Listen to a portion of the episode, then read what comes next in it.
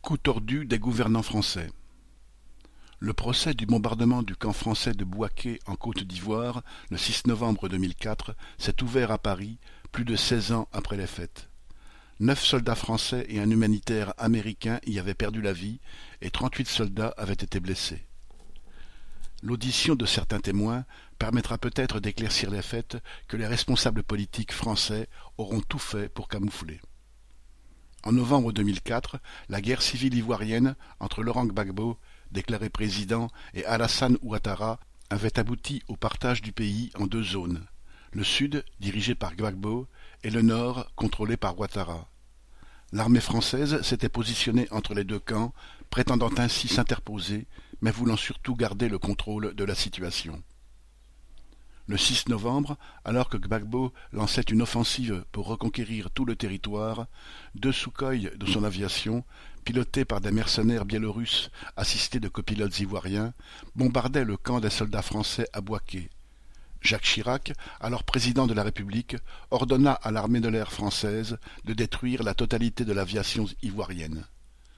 Lorsque des manifestations anti-françaises éclatèrent à Abidjan les jours suivants, il fit tirer sur la foule l'État français et son armée soutinrent le camp Ouattara jusqu'à l'appuyer dans la prise de l'aéroport d'Abidjan et du palais présidentiel en 2011.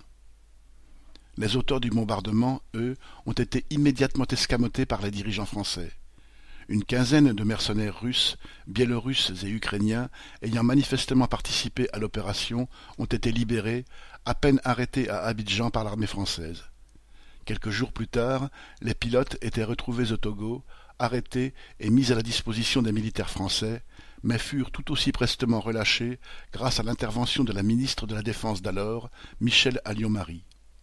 Ces faits ont amené la juge d'instruction en charge de l'affaire depuis 2012 à préciser citation, Il est apparu tout au long du dossier que tout avait été orchestré afin qu'il ne soit pas possible d'arrêter, d'interroger et de juger les auteurs biélorusses du bombardement. Fin.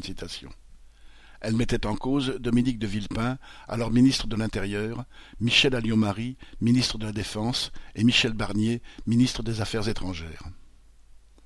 Dès 2004, l'hypothèse d'un coup tordu mis au point par les dirigeants français pour justifier leur soutien à Ouattara semblait plausible.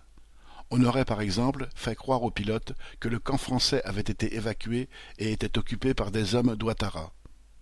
La disparition organisée de tous ceux qui auraient pu faire la lumière sur ce bombardement rend cette hypothèse parfaitement vraisemblable. Sans attendre qu'un jour lointain, les historiens épluchent des archives sur la question. Daniel Mescla